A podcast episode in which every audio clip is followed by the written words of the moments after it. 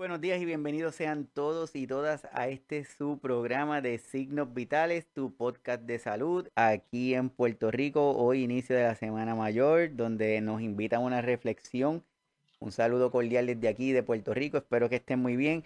Y hoy vamos a estar hablando de un tema que es sumamente importante, sumamente vital para cada uno de nuestros cuidadores, cuidadoras, pero también para cada una de las personas que no son cuidadores, pero que tienen el, potencial de convertirse y también para las personas en general que conocen a una persona que cuida. Entonces hoy lo que queremos es hablar sobre la importancia de nuestros cuidadores y de nuestras cuidadoras en ese crecimiento, esa formación como cuidadores. Y para eso tenemos un invitado súper de lujo que nos va a estar acompañando, nos va a dar información y nos va a ayudar a entender la importancia de este crecimiento como cuidador. Él es Juan Carlos Fernández. Juan Carlos, saludos, bienvenido. Iván, muy buenos días. Muchas gracias por compartir este espacio con nosotros.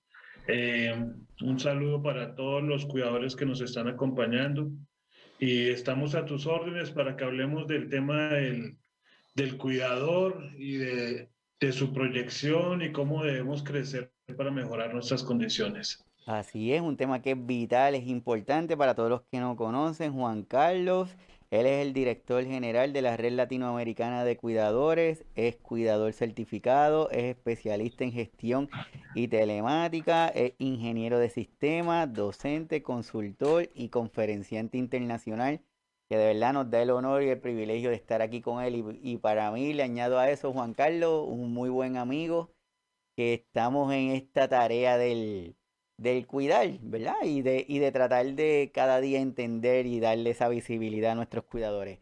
La, la pregunta, Juan Carlos, dentro de esta pandemia, que todos sabemos el tiempo que lleva, ¿cómo tú ves esta, esta tarea del cuidar y de nuestros cuidadores y cuidadoras? ¿Cuán intensa ha sido? Iván, antes de responderte, también darte las gracias. Eh, sentimos desde la Red Latinoamericana de Cuidadores que, que signos vitales y tú como profesional eh, son parte de la familia, como nos sentimos también parte de signos vitales. Eh, ya para responder tu pregunta, yo creo y estoy convencido que la pandemia fue una oportunidad para que la comunidad latinoamericana, para no hablar mundial, que nos interesa es, eh, al fin y al cabo, nuestro América Latina, fue una oportunidad para hacer visible el trabajo de los cuidadores.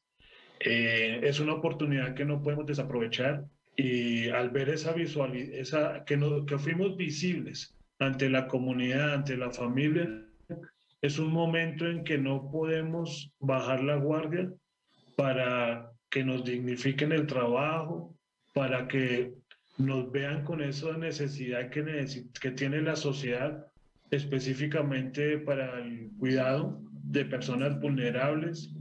Entonces es eso, para mí fue una oportunidad con todas las dificultades que se nos presentó, eh, las necesidades de, de, de cuidarnos, hasta para adoptar nosotros también las eh, estrategias de bioseguridad que muchas veces antes no las teníamos en cuenta. Entonces, para mí, y mirando la parte positiva de todo esto, fue un, una, una oportunidad que debemos aprovechar, Iván.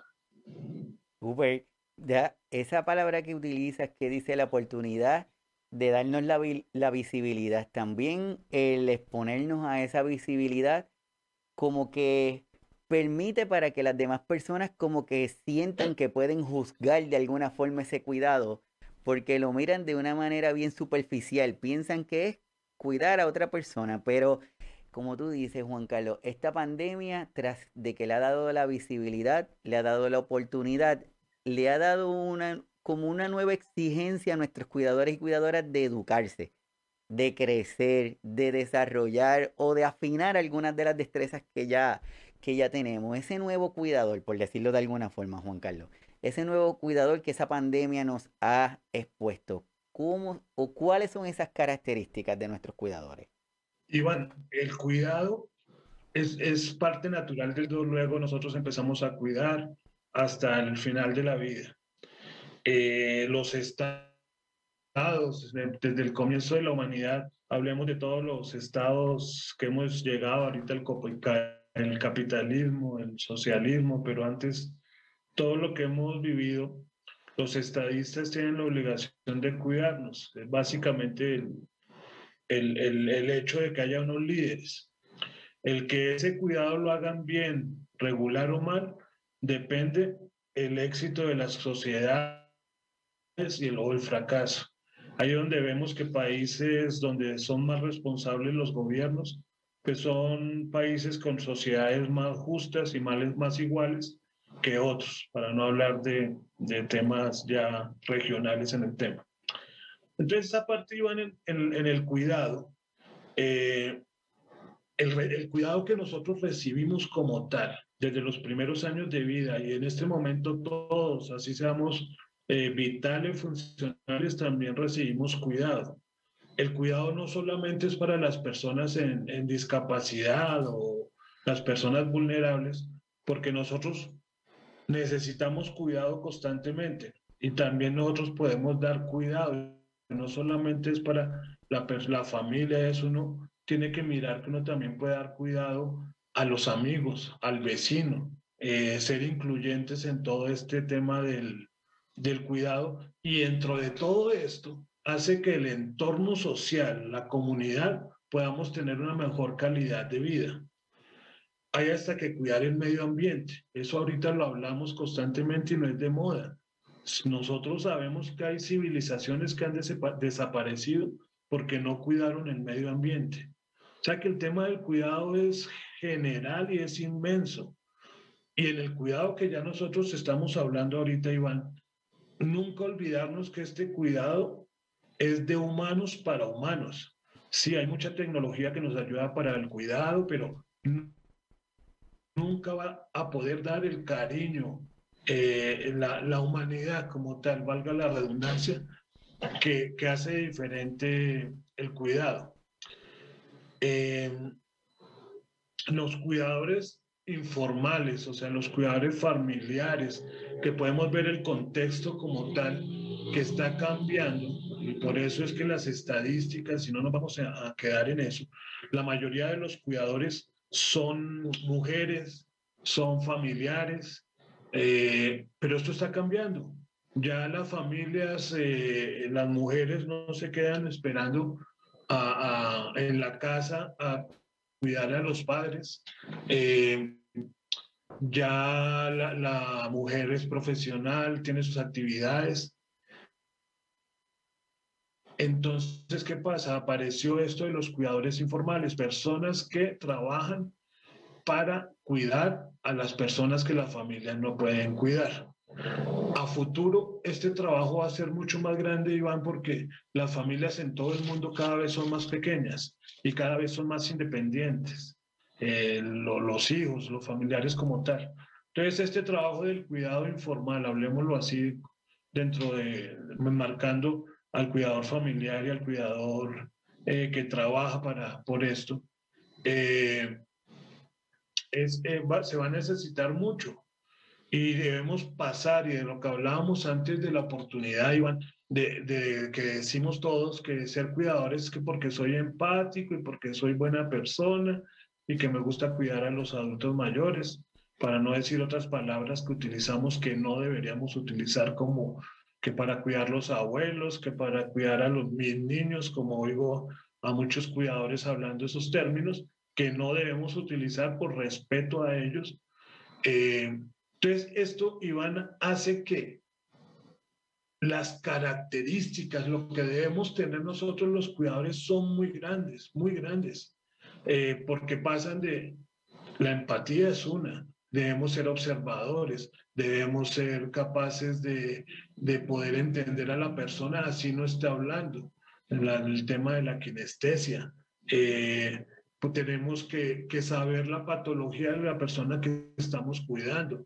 Eh, entonces, así podemos hablar de muchísimas cosas, entonces debemos estar preparados en todos estos temas para poder trabajar apropiadamente con la persona que estamos cuidando, que en fin, lo último y lo que es es darle buena calidad de vida a esa persona y a nosotros mismos, ¿cierto? Porque no solamente es cuidar a la otra persona, sino también nosotros nos tenemos que cuidar.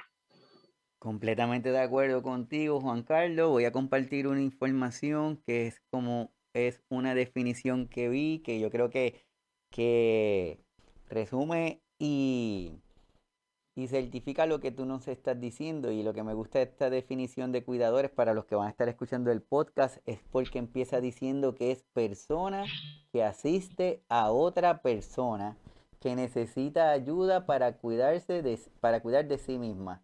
Y ahí es esa próxima línea aumenta esa idea del cuidado, que es lo que me gusta, porque empieza diciendo, por ejemplo, niños, ancianos, pacientes con enfermedades crónicas o en condición de discapacidad. Y cuando habla de esa forma, yo creo que nos permite a cada uno de nosotros ampliar esa mirada de lo que es el cuidado, ampliar esa mirada de lo que es el cuidador. Y voy a compartir algo adicional contigo, Juan Carlos, que yo creo que también lo estás diciendo y me parece que es importante que nos planteamos esta pregunta, que es, ¿qué necesitan los cuidadores? Porque no sé allá o tu experiencia, pero muchas veces nosotros vamos a la casa de algún paciente, nosotros asumiendo que conocemos lo que necesita el cuidador y hacemos acciones pensando que es lo que necesita, pero no le preguntamos. Así que yo creo que esa pregunta debe estar en nuestra mente.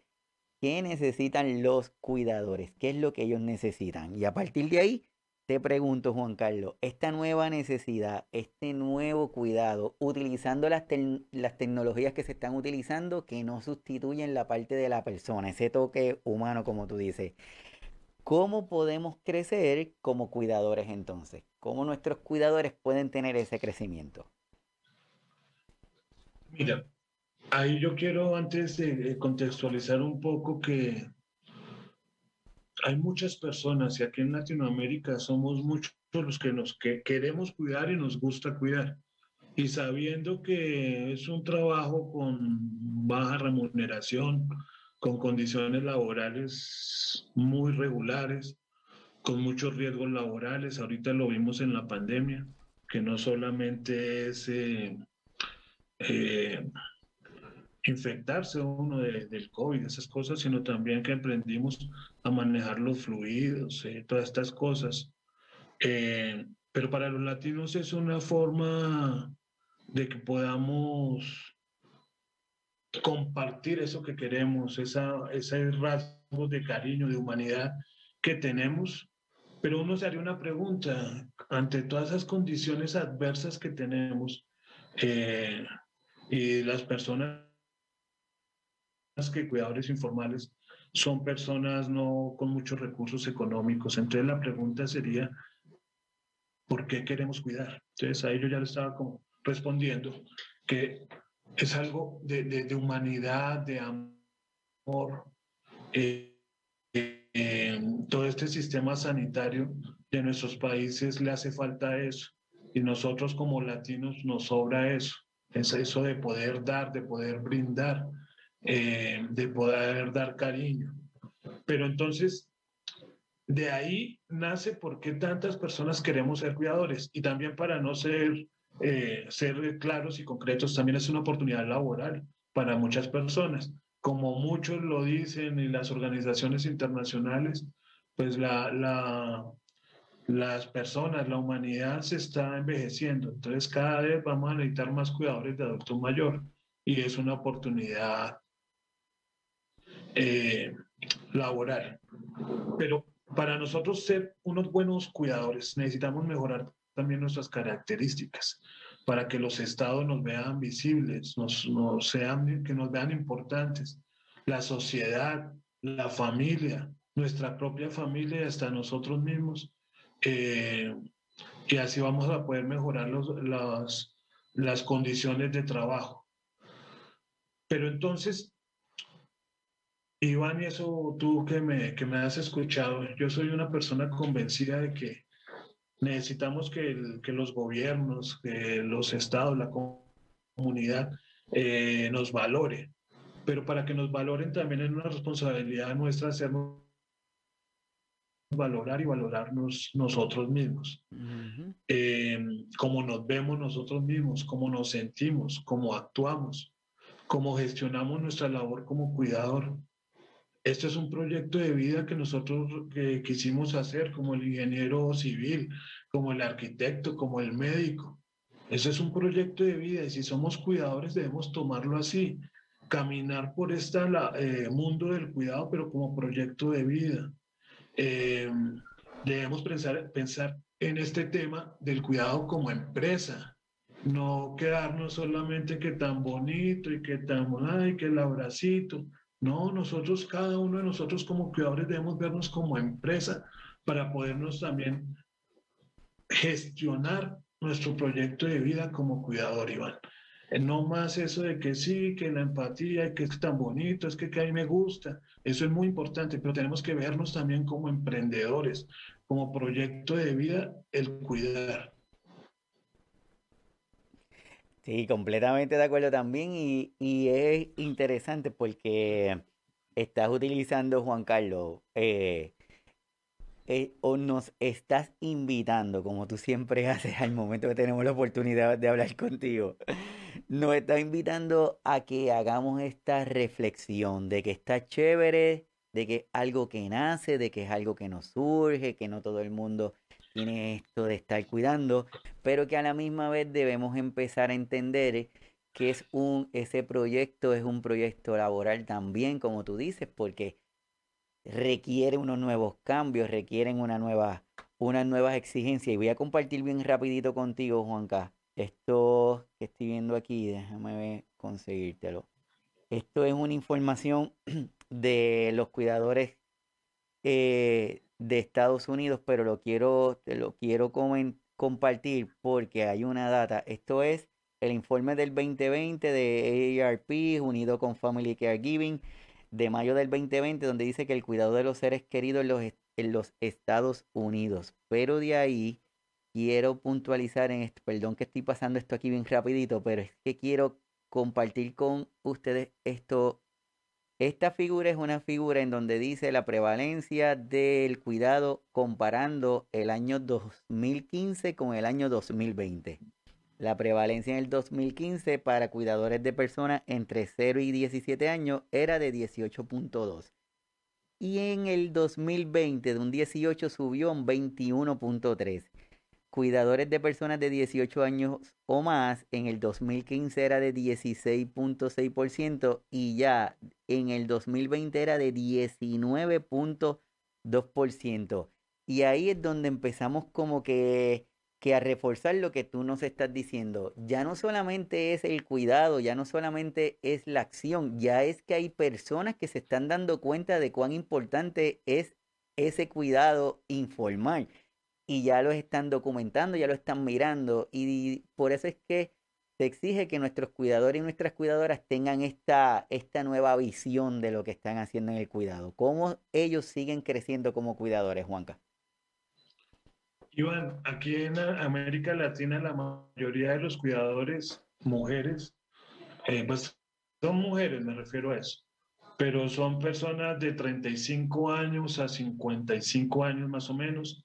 Estamos ya viviendo un fenómeno que es cultural, de lo que hablaba de pronto antes yo, que ya las hijas, hablo eso porque eso era la cultura nuestra, ya no están en disposición o ya no hay para que cuiden los adultos mayores. Entonces ya encontramos adultos mayores cuidando a adultos mayores, mm. eh, la esposa cuidando al esposo con su patología, o muchas veces adultos mayores cuidando familiares eh, más, más longevos que ellos, que con mayor edad. Entonces es algo que tenemos que mirar.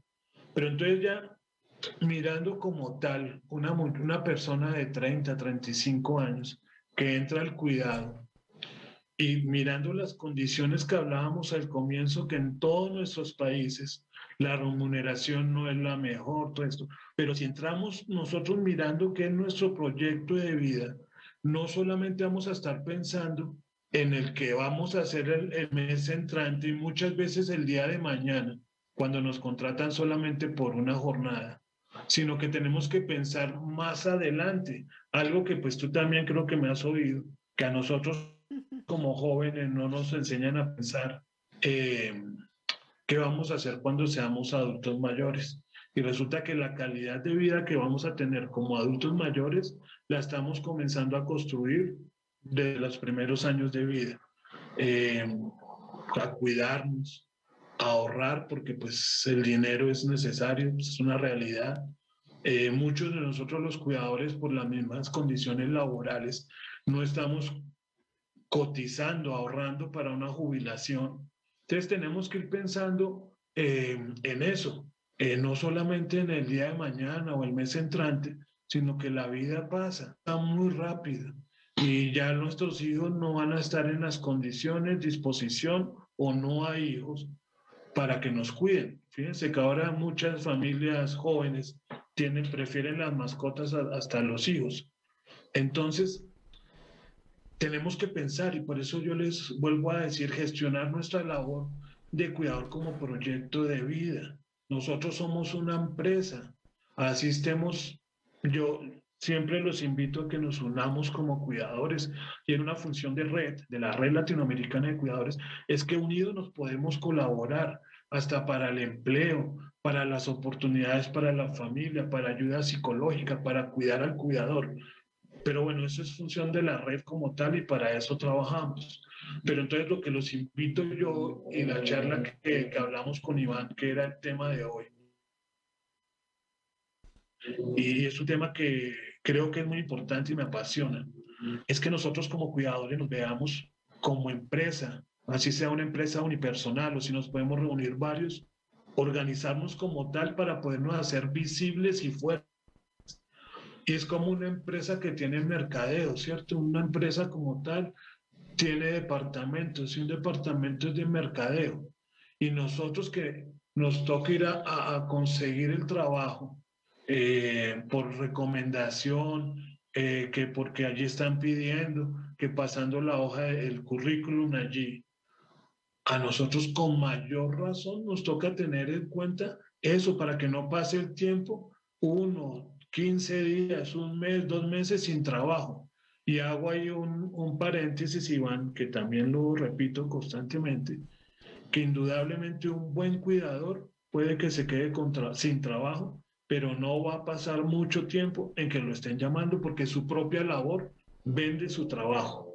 Entonces, dentro de la parte de mercadeo, Iván, si tú tienes alguna pregunta o comentario, por favor. No, estamos En la parte de mercadeo, que nosotros como, como cuidadores, para empezar, en, en un orden, sí, no, no cronológico, tenemos que saber presentar un currículum.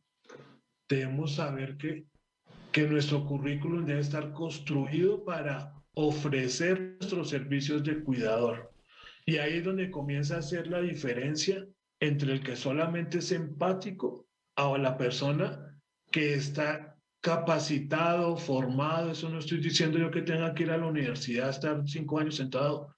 No, que esté formado, que tenga la experiencia, que tenga las referencias nosotros somos tan informales muchos que hoy estamos trabajando en esta casa con un adulto mayor con diabetes, por ejemplo, y se acabó ese trabajo por cualquier circunstancia y comienzo a trabajar en otro lado con una persona con Alzheimer. Y nunca pedimos las cartas de recomendaciones y eso es lo que nos va a permitir a nosotros mostrar qué es lo que hacemos. Pero somos tan informales que no lo hacemos. Por eso digo que, les digo yo que lo primero que debemos hacer es creernos nosotros mismos nuestra labor.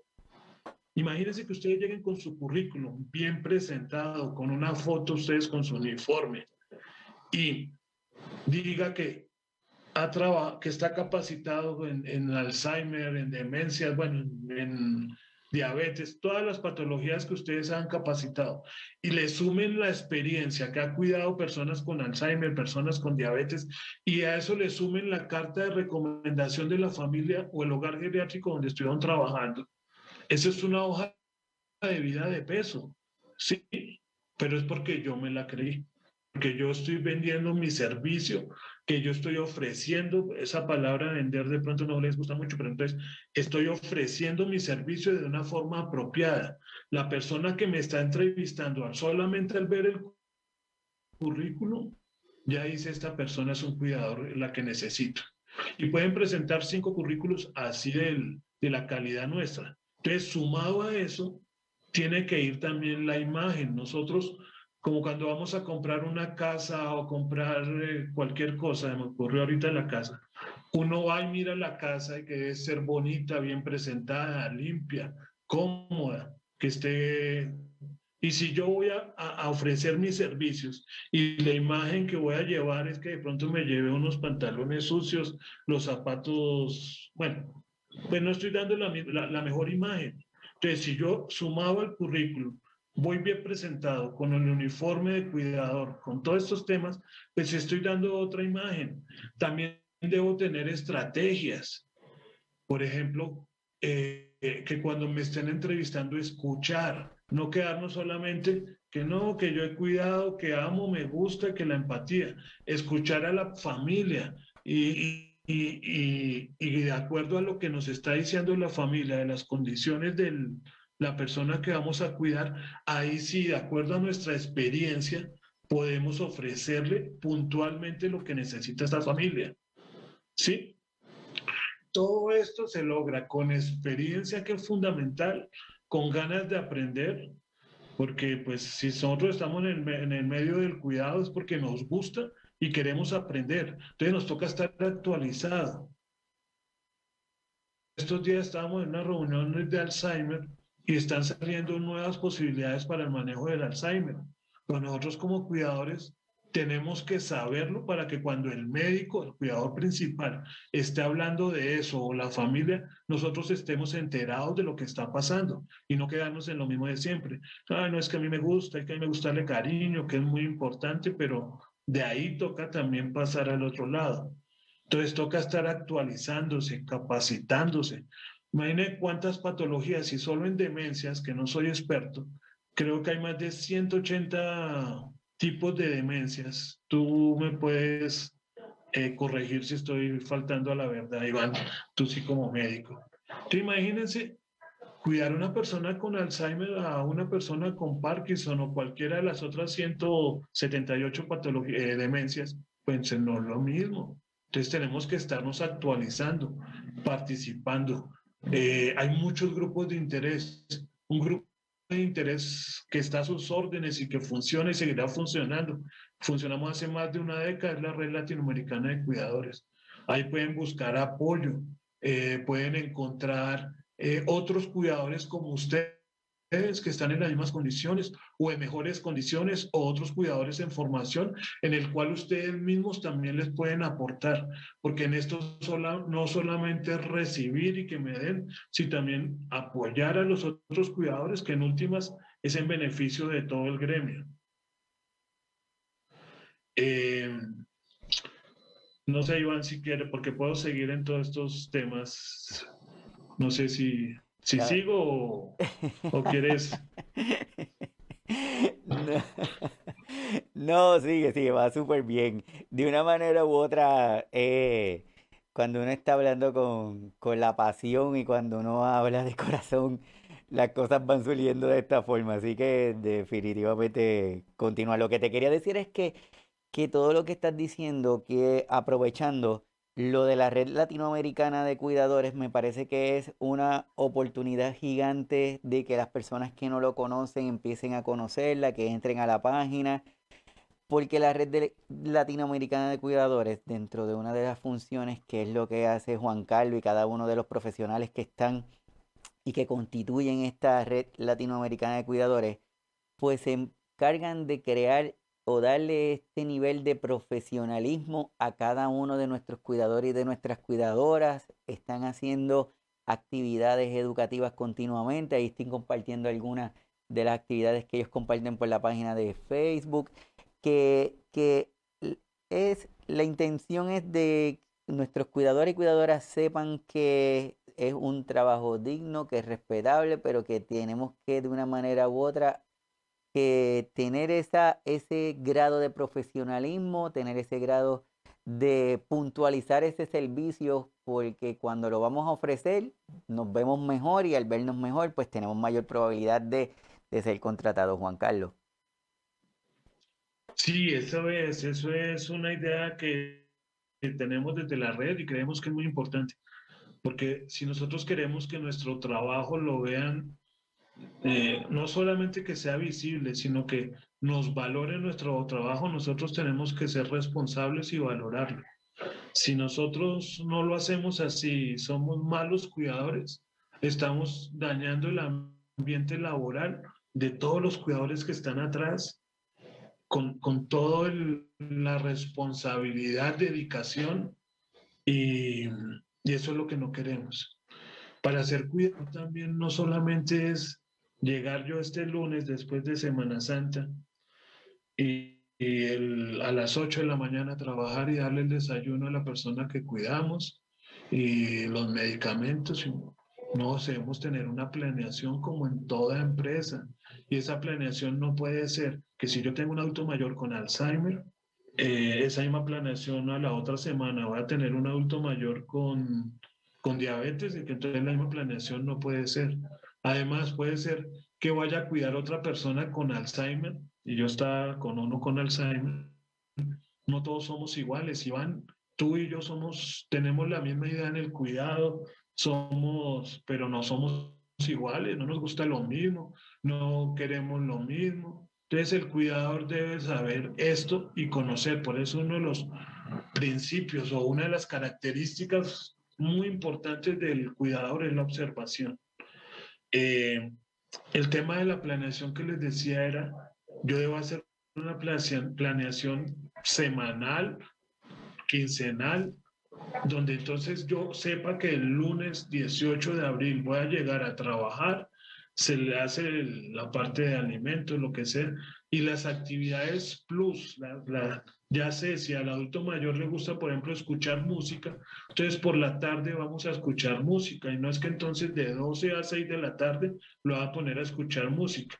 Y como le gusta la música, entonces el martes lo pongo a escuchar música y toda la semana, de acuerdo a su patología. Así sea que la persona, el cuidador no tenga que hacerle el alimento a la persona que está cuidando.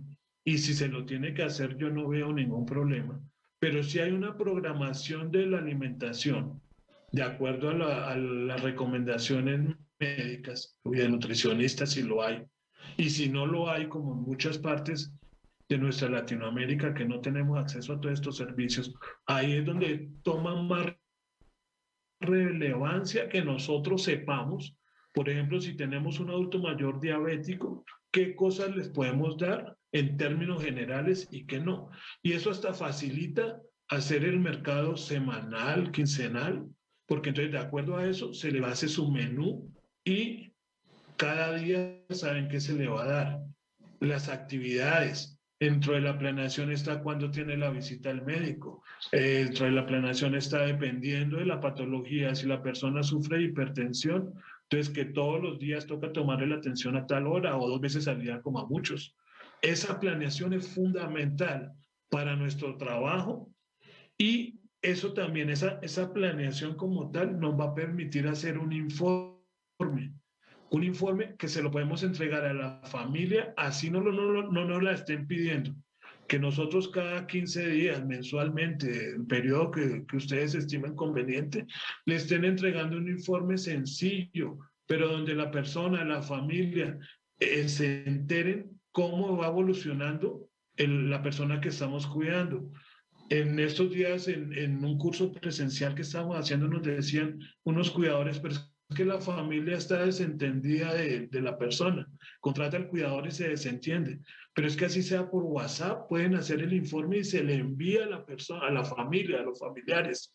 Y va a llegar un momento en que ellos lo van a agradecer. Y tú también vuelvas a ponerte otra vez, Iván, me disculpas, tú como médico, que si cuando lleguen a la consulta encuentran el informe que la persona estuvo bien de la atención o que tuvo problemas de la atención o que no comió bien, todo esto seguramente les va a servir para hacer un mejor diagnóstico y no llegar uno a la cita que dura X tiempo y le toman la atención y si en el momento estuvo bien, no, el señor está perfecto de la atención, que qué hace más, que qué más puede hacer el, el, el, el médico. Entonces, este tipo de informes son muy importantes y están dentro de la planeación. Y para hacer esa, esa planeación tenemos que saber escribir, no ser para el premio Nobel, pero saber escribir, poder expresarnos como sea. Tenemos que tener ortografía básica.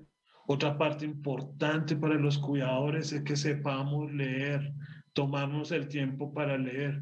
Ustedes como, los, como médicos hacen las recomendaciones necesarias para que debemos tener con el, el adulto mayor en este momento que estamos hablando.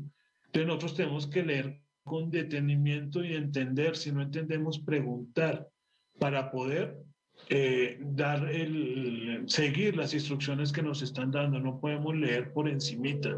Lo mismo cuando nos estamos formando, capacitando. Eh, debemos saber evaluarnos, evaluar la labor que estamos haciendo.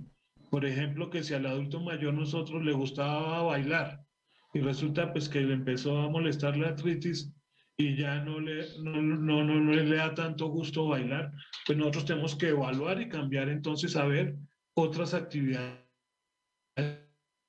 que puede hacer que también sea de agrado. Entonces no es solamente pues todos los días va a ser normal y que yo llego, no, esto toca hacer un seguimiento. Eh, otra parte, Iván, muy importante como cuidadores, que aprendamos y seamos críticos al autoevaluarnos. Yo sé que la carga es trabajo en el cuidado y aparte también el cuidado de nuestra familia, las situaciones de la vida. Pero tenemos que saber evaluarnos para autoevaluarnos, para saber y confirmar qué cosas estamos haciendo bien y qué cosas están para mejorar. Eh, tenemos que en ese tema saber reinventarnos. Que como yo llevo 10 años cuidando y entonces siempre lo hago de esta forma, no, mirar que hay nuevas formas que van en beneficio de la persona que estamos cuidando y de nosotros mismos. Poner límites en nuestra labor. Eh, hay muchos de nosotros, y eso tiene que ver mucho con nuestra condición humana, que nadie puede cuidar a la persona que estamos cuidando mejor que nosotros mismos. Eso no es cierto. Si nosotros tenemos todo esto, lo que estamos trabajando en la otra persona también lo puede cuidar más o menos igual a lo que nosotros lo podemos cuidar y por qué no, mejor es lo que yo estoy cuidando. Pero sacarnos de esto que, que a las 5 de la tarde yo me voy, listo, yo salí, lo dejé en las condiciones que debería dejarlo y me voy a tener mi vida. Y no que muchas veces me pierdo de mi vida porque yo mismo me hago la idea que yo soy el único que lo puedo cuidar y que yo soy el único que lo hago bien. Poner límites de horarios, poner límites de actividades. Y ahí es una cosa extrema que hoy no quería tratar, pero la familia quiere que haga actividades que no van acorde al cuidado. Poner ese límite, no. Y ese límite de pronto hasta nos puede costar el trabajo, pero seguramente más adelante lo vamos a ver eh, bien valorado y estamos valorando nuestro trabajo como tal. Eh, entonces, la idea es que veamos esto del cuidado como, como nuestro proyecto de vida, que si estamos cuidando esto va a ser para toda la vida como proyecto, pero entonces lo vamos a tomar como empresa, una empresa unipersonal, donde yo como cuidador soy mi empresa y la tengo que vender, la tengo que trabajar, la tengo que desarrollar, la tengo que, que construir conocimiento, compartir conocimiento. Entonces, yo sé que si cada uno de nosotros lo tomamos así, con esa seriedad, y todo esto va a mejorar, y más pronto que tarde, nuestras condiciones laborales. Y vuelvo y les digo, dentro de todas estas actividades que no son fáciles, los primeros que nos la tenemos que creer y sentirnos empoderados en nosotros mismos. Lo que hacemos es muy importante para nosotros para la persona que cuidamos, que es la persona más importante en todo el proceso. Y seguramente así vamos a poder dormir más tranquilos. Estamos pensando en futuro, no se les olvide. Nosotros también vamos a llegar a ser adultos mayores si en la persona que creamos, Dios, el Buda, el que ustedes crean, nos da la bendición de poder llegar a ser adultos mayores, vamos a llegar a ser adultos mayores y todos vamos a querer tener unos, una tercera edad eh, con calidad de vida. Y desde este momento los invito a todos a que piensen en eso, en que empiecen a construir ese futuro para cuando ya no, no podamos cuidar, sino que necesitemos que nos cuiden. Entonces, eso está en nuestras manos, Iván. Eso es una responsabilidad no del gobierno. Es que podemos decir que sí, pero si esperamos a que se dé, es una responsabilidad nuestra. Es una responsabilidad de cada uno de nosotros que debemos empezar. Los que no han empezado a tomarla, los invito a que la empiecen a tomar desde ya, de que empiecen, ya que estamos en la semana espiritual y esto, que del lunes comencemos a pensar en que esto es nuestro proyecto de vida, que es un trabajo como el del, el del ingeniero, el del médico, el del arquitecto, eh, que el lunes va a llegar a trabajar con una proyección, sabe qué va a hacer, sabe para dónde va. Eh, nuestro trabajo es así. Eso los invito a que lo tomemos desde ese punto de vista y seguramente va a mejorar todo nuestro entorno, nuestras condiciones y nuestro propio proyecto de vida.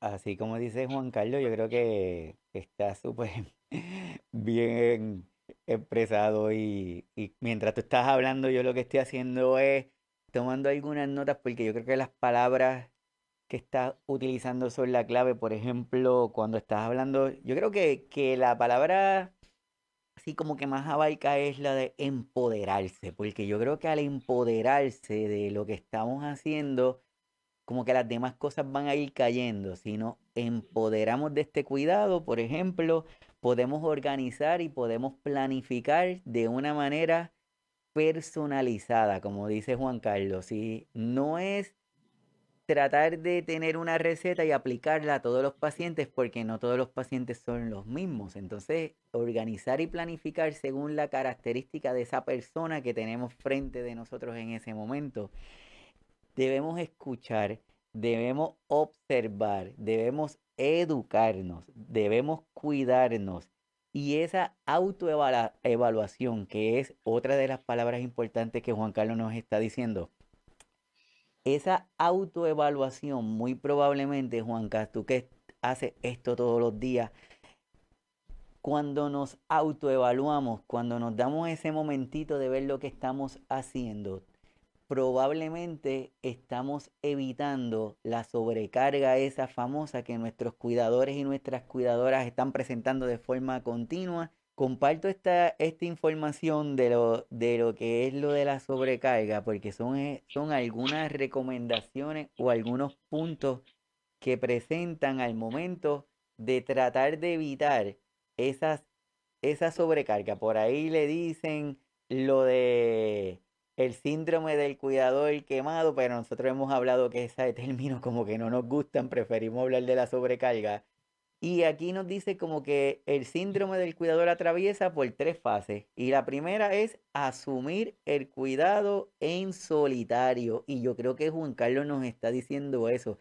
Si nos autoevaluamos, si nos detenemos a ver las acciones que hemos tomado, nos daremos cuenta de que si asumimos ese cuidado solo, nos podemos empezar a tener esa sobrecarga. La segunda, sobrecarga en la persona que cuida. Muchas veces pensamos que lo que nosotros hacemos es lo único que está bien, ¿verdad, Juanca? Que le ofreces un cuidado, no, es que yo soy el único que sé cómo hacer la comida y ahí se quedó todo. Entonces, no debemos tratar de evitar ese comportamiento.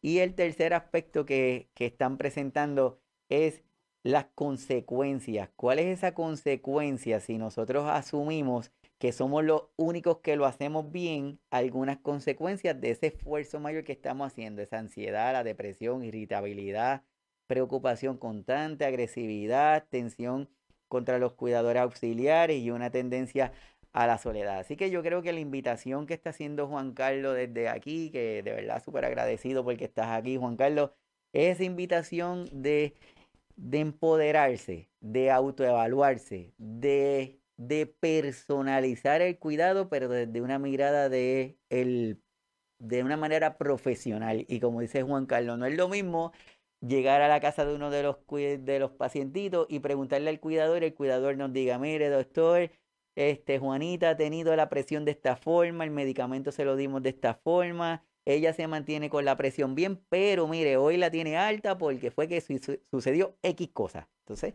no es lo mismo porque también a nosotros como profesionales de la salud nos permite sentirnos en confianza que las instrucciones que se dan se ejecuten de una manera mejor y lo más directa posible. Así que Juan Carlos, súper de acuerdo contigo. Lo que tú me preguntabas eh, es así, lo que tú estabas diciendo.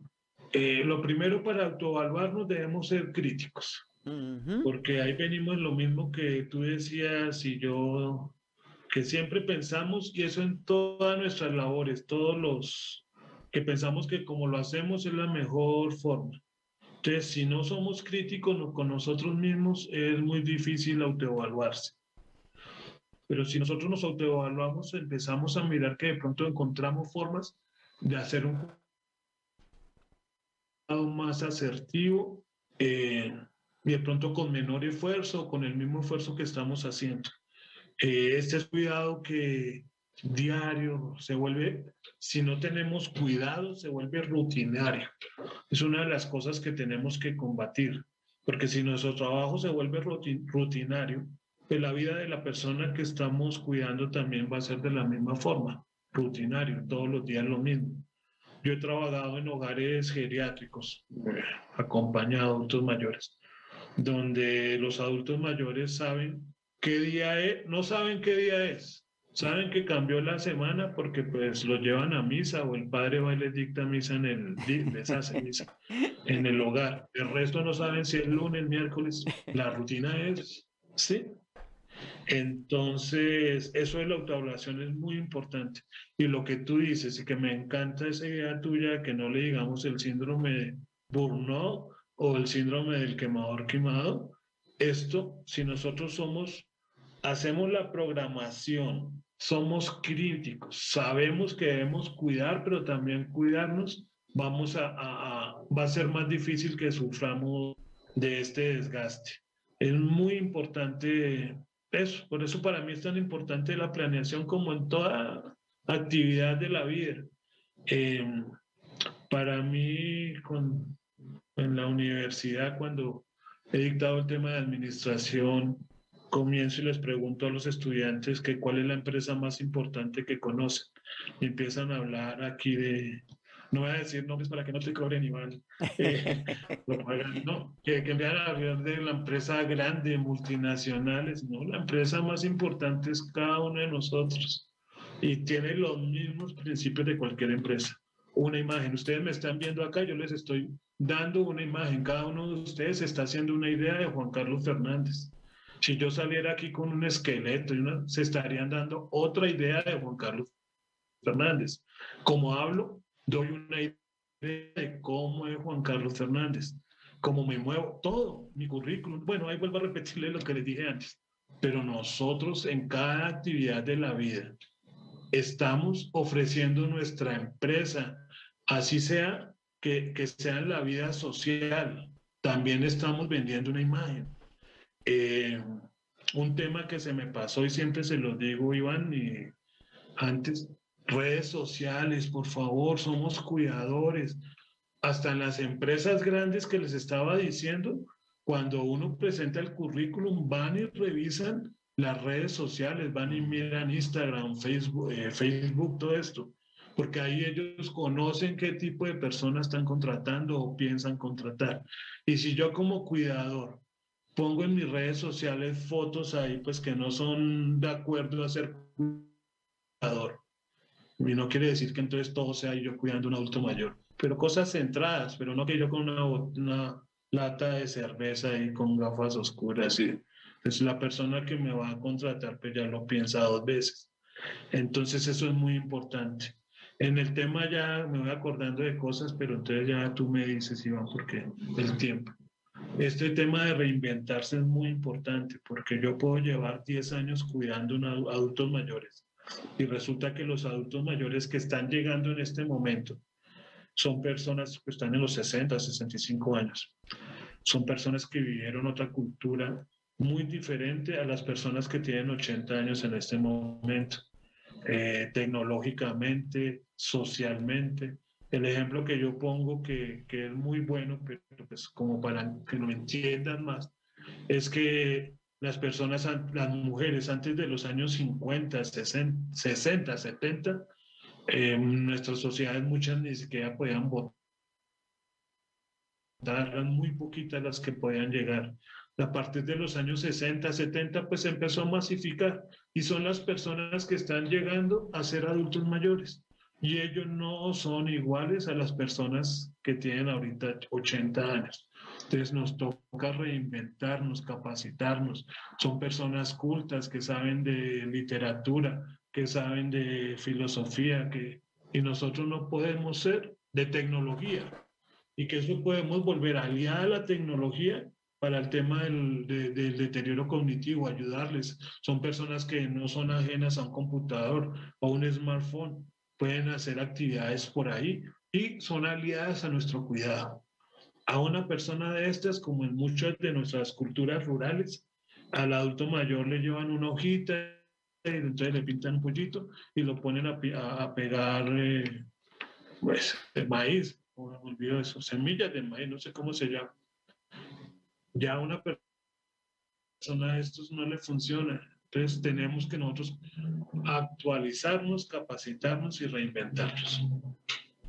Vital que hagan eso, Juanca, vital, porque como tú muy bien dices, tanto las personas adultas no son las mismas personas adultas de, de, de hace 50 años. Ahora hay una nueva hay una nueva longevidad, como hablan nuestros adultos mayores, quieren hacer cosas, quieren salir, quieren disfrutar, quieren bailar, quieren hacer muchas cosas y tenemos nuestra idea de anteriores, pues probablemente no los vamos a estar ayudando. Quiero compartir contigo todos los que están en el chat, porque tienes aquí a todos, tienes a todas las personas aquí súper activas, así que estamos de show. No, mira, muy agradecido con los comentarios. Espero que lo poco que uno puede apoyarles, servirles, les sirva para la labor como cuidado. Y una parte que pues leí ahorita que, que Claudia Ramos, la directora ejecutiva de la red, decía que se me pasó a hablar. Un tema muy importante es la ética. La ética hacia el cuidado, hacia nosotros mismos, pues la parte moral, todo esto. Pero este tema de ética es fundamental y yo estoy seguro que pues, la mayoría de nosotros tenemos muy claro este tema y lo hacemos como tal. Entonces, Iván, eh, invitarlos a que trabajemos en pro de, de, nuestros adultos mayores, en el caso de la mayoría de los que estamos acá como cuidadores de adultos mayores, hay espacios de actualización, de, de renovación que muchos no conocemos. Un ejemplo es acá signos vitales, todos los sábados acá con estos espacios tan importantes. La red latinoamericana también que trabaja todo el tiempo en beneficio de ustedes. Eh, entonces busquemos, acompañemos esto. Una cosa que a mí me llama mucho la atención es en un grupo de bolsa de empleo que tenemos que cuando dicen que necesitan un cuidador en X ciudades, lo preguntamos es que cuánto pagan. Eh, yo creo que si hiciéramos las cosas a conciencia, como los estoy invitando, antes de preguntar cuánto pagan, y antes los invito a no preguntar cuánto pagan, sino cuánto cobro yo, de acuerdo a mí, a lo que yo sé, porque no vamos a hacer lo mismo con la oyente que tenemos, que planifica, que todo eso, al cuidador que llega el lunes allá a ver qué va a hacer, no pueden cobrar lo mismo, ¿cierto? Eh, y, entonces en ese tema, en vez de preguntar que qué patología tiene, que cuántos años tiene, que bueno, todas estas cosas, preguntan de primerazo que cuánto, cuánto pagan. Eso no es, eso no es lógico y ahí no se está vendiendo como empresa. de verdad que súper agradecidos que estén todos conectados. Para nosotros es un placer y desde aquí pues reconociendo, reconociendo la acción que hace la Red Latinoamericana de Cuidadores, en donde está Juan Carlos, donde está Doña Claudia, donde está Doña Gloria, donde cada una de las personas que dan su, su conocimiento, su amor, su cariño para este desarrollo de nuestros cuidadores y cuidadoras. Eh, Iván, antes de terminar, te voy a robar un, un minutico, eh, que es algo que ayer vi en un noticiero, pero oí que que una esto lo, lo dijo fue el Papa Francisco, pero independientemente que haya sido de él, es que nos invita y yo pues me, me pego a él, a, si fue el que lo dijo, a que hagamos un ayuno. Y un un ayuno no de alimentos ni eso, sino que hagamos un ayuno de que, que, no, que no hagamos más corrupción, que no hagamos más chisme, que no hagamos más envidia.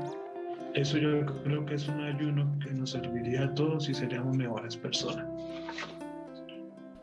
Así será, Juanca. Ya sabes, el tiempo va a la y cuando se habla con amigos se va más rápido. Eh, a modo de resumen, dentro de este crecimiento como cuidadores y cuidadoras, ¿qué le podemos decir a las personas que están conectadas, los que luego van a estar viéndolo en el canal de YouTube, en, los, en las diferentes plataformas? ¿Qué le podemos decir a modo de resumen? Pues aquí se va a hacer cortico, resumido. Los invito a todos los cuidadores informales, familiares, a que se empoderen. Los que escucharon, vieron esto, saben el contexto de qué es empoderarse. Empodérense como cuidadores. Gestionen su labor como cuidadores y véanlo como su proyecto de vida. Ese es el consejo que les doy dentro de mis posibilidades y eso va a mejorar su calidad de vida y su trabajo como cuidador. Perfecto, súper agradecido Juanca desde aquí, desde Signos Vitales. Sabes que, pues, como siempre te digo, eres un amigo más que, que el director de la red latinoamericana de cuidadores que hacen un trabajo súper espectacular y, y ve, alguien preguntó que ojalá que hubieran más escuelas en diferentes sitios y quiero decirles que entren a la página de la red latinoamericana de cuidadores, ellos están Está en 20 países, cuestión de acercarnos, buscar información tanto en la página de, Facebook, pero también está en el web, que, que, lo pueden tener acceso a él y ahí van a tener más datos. Así que a todos los que se conectaron, muchísimas gracias, gracias por compartir, gracias por darnos sus comentarios, gracias por estar, gracias por los likes que nos dan, gracias por las suscripciones en el canal de YouTube. La intención es que podamos seguir ampliando esta red, como dice Juan Carlos, esta red en donde la intención es tener esa información, tener ese conocimiento, cada día ser mejores en las áreas que hacemos, tanto de una manera profesional como de una manera personal, no olvidarnos de que somos humanos y como dice Juanca, son personas ayudando a personas que tienen una necesidad y esa necesidad puede ser transitoria o puede ser fija, que no se resuelva. Así que desde aquí, desde Signos Vitales, para mí es un placer y un honor tener a Juan Carlos, a cada uno de los que se conectaron. Gracias. Nos estamos viendo el próximo sábado con otro de los capítulos, con otro tema a desarrollar, que espero que sea de su agrado y de su interés. Así que nos estamos viendo luego. Gracias, Juan Carlos. Hasta luego. Un abrazo, cuidado.